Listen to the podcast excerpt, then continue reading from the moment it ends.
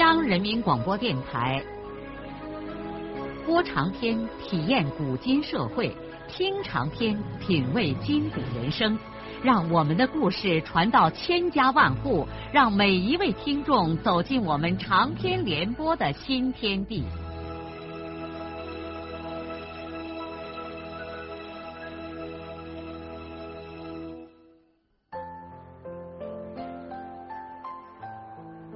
听众朋友，请继续欣赏荣获茅盾文学奖的、由中国文联出版社出版的路遥的长篇小说《平凡的世界》，由李野墨演播。整个会议实际上是一次大辩论。田福军要求与会的所有人都大胆的提出自己的观点。会议不要求所有的问题都统一认识。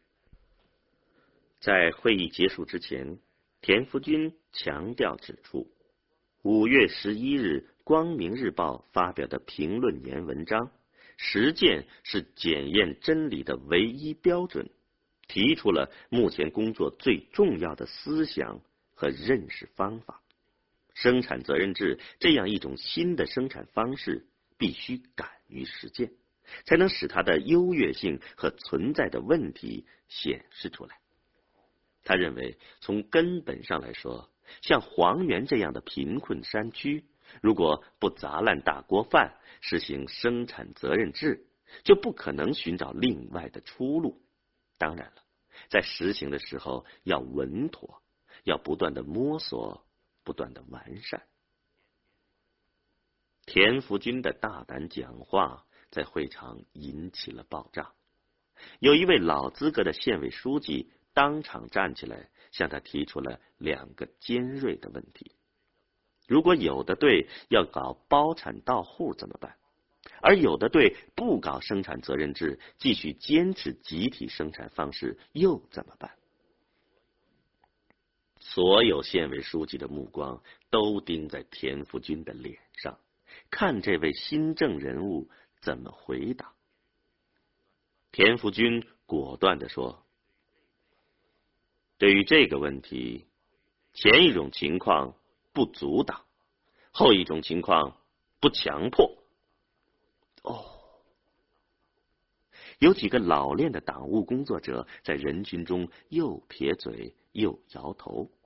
哼，这是中央的红头文件呐，还是田专员信口开河呀？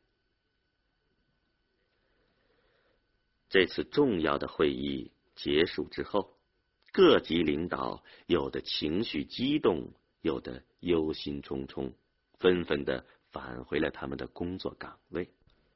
根据地委和行署的部署，在夏收之后，地县社三级要派出大量的干部到农村去搞生产责任制。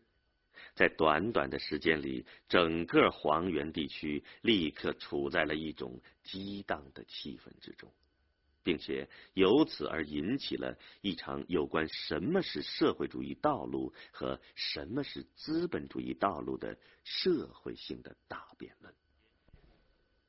田福军自己当然更忙得不可开交了，其他方面的工作他还来不及铺排。他已经派出由副专员冯世宽带队的考察团，包括地区部门和县的一些领导人，去最先实行责任制的四川省考察去了。而他本人则坐车从南到北，一个县一个县的往过跑，搞调查研究，和各县的负责同志一块讨论解决一些棘手的问题。从县上回到地区之后，他就住在自己的办公室里。地委家属楼已经给他安排好了一套房子，但是一直空锁着。他自己的家还在元溪县里，没有搬来。虽然妻子的工作已经联系到了市医院，但是田福军腾不出时间把他们搬到黄原来。说实话，和艾云分别了一年多了。他实在需要艾云的温暖和关照，巴不得他们马上就搬过来。可是家里老老小小的，光妻子一个人搬不了这个家，非得他田福军回去一趟不可。好在这一段侄女儿还能帮他照料一下生活，否则他就得经常穿脏衣服了。他多年一直在家里吃饭，在省里一年多的大灶饭实在是吃的腻歪了。润叶就在他办公室旁边的一间小房里临时备办了点灶具，给他做点家常便饭。有一天，他看见那间小屋里不光润叶在做饭，还有一个女孩子给他帮忙。他以为是小霞这个鬼丫头来了，一直到了小房的门口，他才发现那是杜正贤的女儿杜丽丽。丽丽是润叶的同学，以前常来他们家，田福军认识。他问丽丽：“丽丽啊，我听说你有了男朋友，怎么不带他来呀？”丽丽笑着看了一眼润叶，对他说：“嗯，本来要来的，可是他爸爸不让来。那是为什么呀？”丽丽。不好意思的笑着，看来不知道应该怎么回答他。润叶只好说：“本来惠良想一块来转一转，可是惠良他爸说，因为他们帮我调到了团地委，现在你又当了专员，惠良要是往你这儿跑，嗯，怕别人说闲话。”田福军听见这话。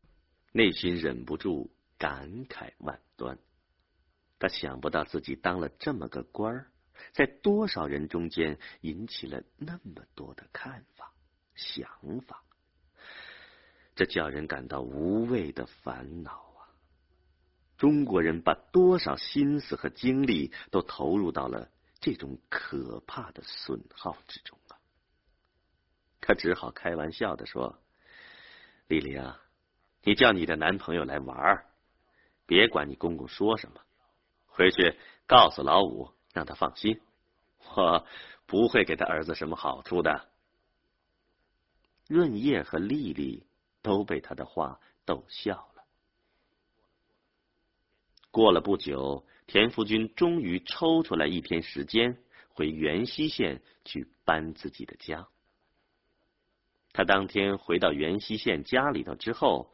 屁股刚刚挨到椅子上，李登云、张有志、马国雄、白明川、周文龙等县上的领导就都相跟着来了。马国雄一进门就说：“哎呀，我们在招待所等你嘞，房子和饭都安排好了。结果说你回了家。”田福军招呼大家坐下之后，用略带责备的口气说。哼 我在这儿有家，为什么还要在招待所给我准备房子和饭呢？说完这话，他马上又意识到，他这种说话的口气也太有点居高临下了，于是就又开玩笑的补充说：“呵呵，怎么，我回来是应该先看你们呢，还是先看我的老婆呀？”这才一下子把大家逗笑了。正在给众人倒茶的艾云弄了个脸通红，扭过头不好意思的白了一眼丈夫。当天下午，田福军就准备动身，因此没有时间和元溪县的领导与各方面的熟人详谈细说。他说，他过一段时间一定要专门到元溪来，和老同志们一块放展开住几天，既商量工作。也拉点闲话。在田福军回来之前，好心的李向前就率领着七弟润生和七妹小霞，把他家里的东西几乎都打捆好了。这天午饭之前，县上的许多干部都来为田福军装车。这种帮忙主要是为了表示一种情谊。当然了，也有个把势力之徒。看，原来在元溪县展不开腰的田福军高升了，乘着最后之机，带着巴结的激情，满场吆喝着搬运东西。可是李向前没有来，他昨天就躲开出车走。这个可怜的小伙子不愿意亲眼目睹这个他热切的迷恋过的家庭从这里拔根而去。在这之前，他心爱的人就已经远走高飞了。下午吃过饭以后。田福军一家人就要动身去黄原了。在黄原那面，润叶已经把那一套楼房宿舍收拾得干干净净，在等待着他们的到来。上车之前，元溪县的所有领导和几百名自动跑来的干部挤在县委大院里送他们。这个情景使田福军深受感动。而最使他感动的是，过去和他对着干的周文龙。文龙特意把田福军拉在一边说：“田主任，我过去实在对不起你。我知道这种道歉太肤浅了。我过去在迷途中走得太远了。田主任，我很希望能到省党校去学习一两年。”你能不能帮助一下我？田福军亲切的拍了拍周文龙的肩膀，说：“ 文龙啊，年轻人走点弯路不是什么了不起的事儿啊，能反省自己，这是一个人成熟的表现嘛。年轻人，甩掉包袱吧，你们是国家未来发展的主力，像我们这样的人。”理智的说，是为你们下一步大显身手做个过渡。关于你要去省党校学习的愿望，我一定设法满足你。周文龙不愿意耽搁别人和田福军告别，紧紧的握了一下田福军的手，就赶快退开了。在田福军和徐爱云与众人握手告别的时候，徐国强老汉已经带着一种别离故土的悲凉心情，茫然的坐在了小轿车的前座上，怀里紧紧的抱着他那只老黑猫。田福军自己就要进车的时候，站在车旁的小霞却提出不坐他的小卧车。而要坐在大卡车的驾驶楼里，田福军问他的怪脾气女儿：“为什么？本来小车四个座位，他们两口子加上小霞和他外爷正好。”女儿却把嘴伏在他的耳朵上，悄悄的说：“爸爸，你官大了，要注意群众影响嘞。”你看这么多人来给你送行，那是人家尊敬你，你不能不识敬。你们三个坐小车可以，我也坐在里边就有点不像话了。你明白吗，田专员？啊！田福军的眼圈一热，用手爱抚的揪了揪女儿的小辫儿。小伙子，那你去吧。给咱好好的押车。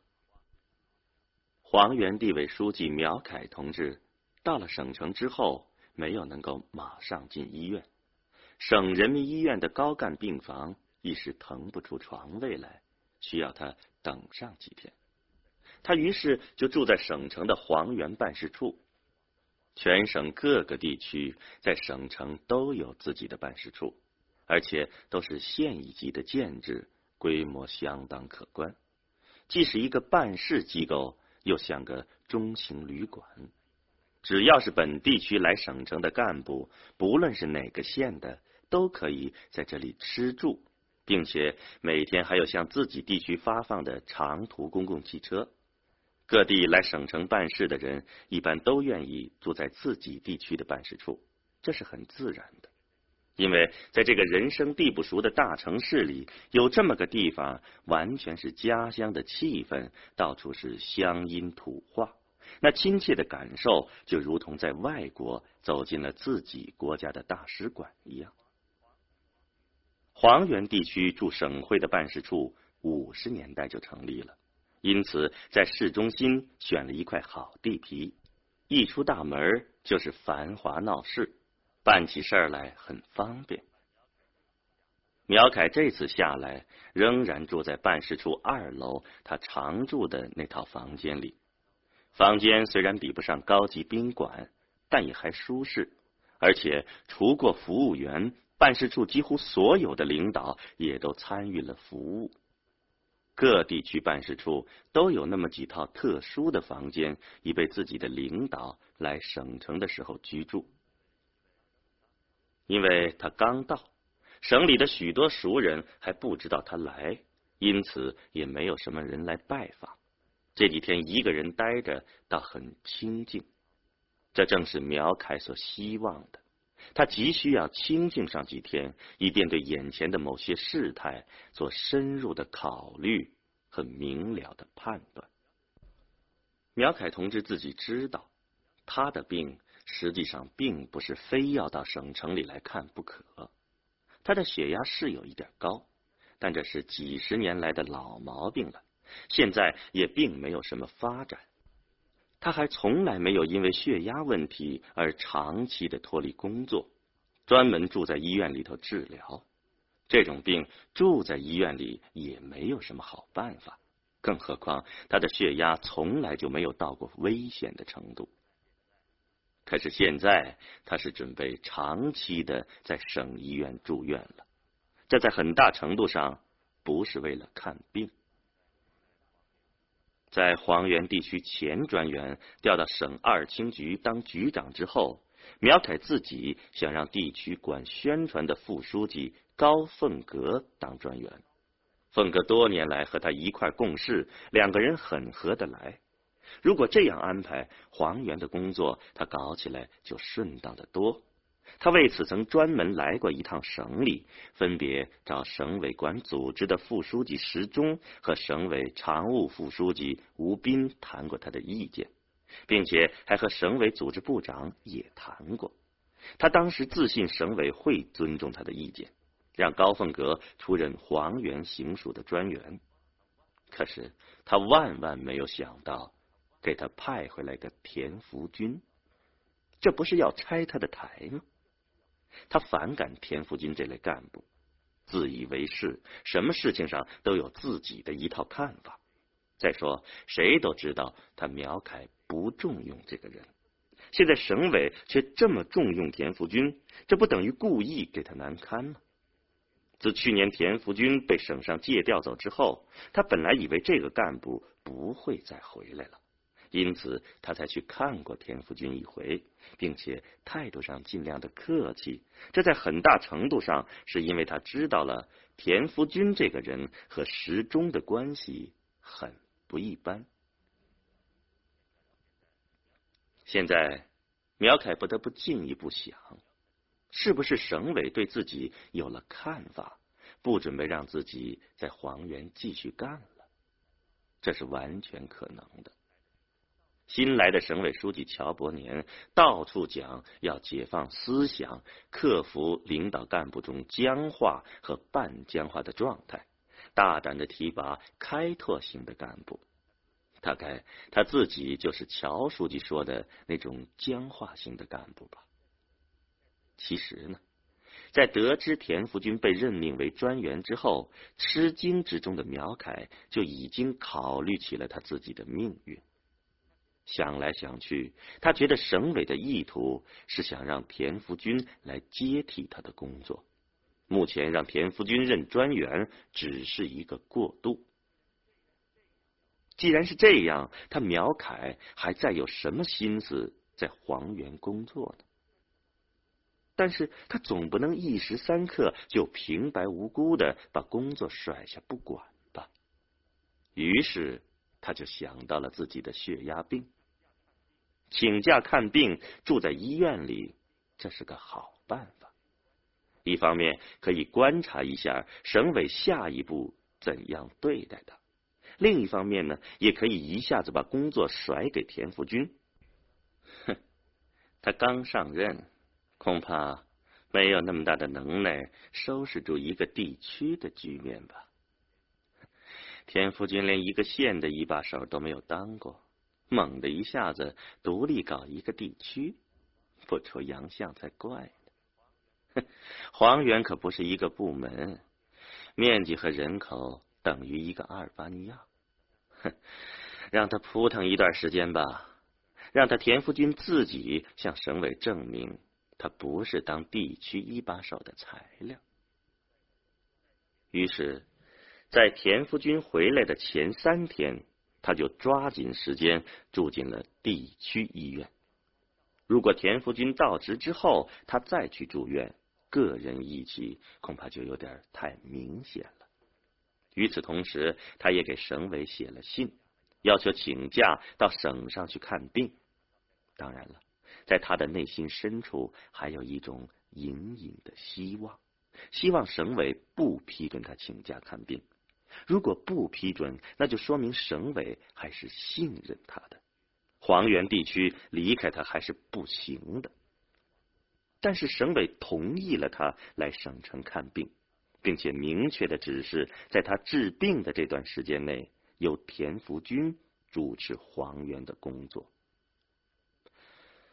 看来一切都明朗了，这更证实了他对省委意图的猜测。是正确的，他内心顿时产生了一种深深的悲凉感。是啊，他五十四岁了，政治生涯看来要走到了尽头。但苗凯又感到自己对目前的局面采取的方式还是聪明的。田福军一回来，他就激流勇退。这也许会给省委造成一种他尊重上级决定，并且已经改变了对田福军的看法，支持和信任田福军放手工作的印象。不管怎么样，看来这住院看病实在是个万全的应急办法。再说，他也的确是累了，休息上几个月也好。现在苗凯一个人安安宁宁的住在办事处的套房里，很悠闲，很自在。当然了，有的时候他又希望有人来和他谈点什么话。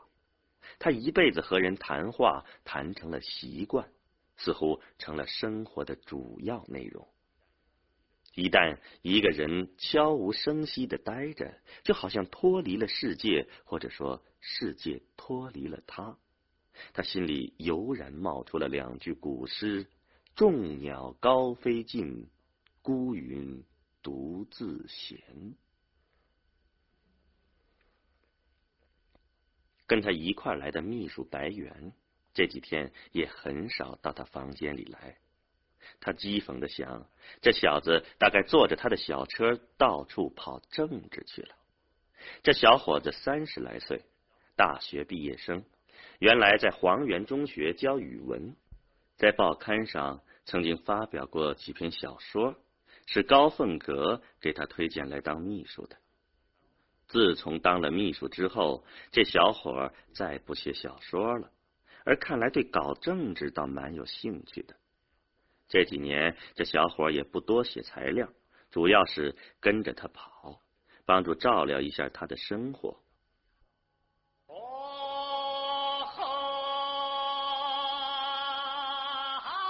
水呀，火土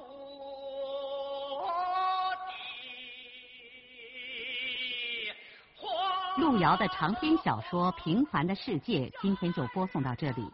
您听了以后有什么感想、体会和建议？欢迎来信告诉我们。来信请记中央人民广播电台听众工作部，邮政编码幺零零八六六。请明天继续收听。节目编辑叶咏梅。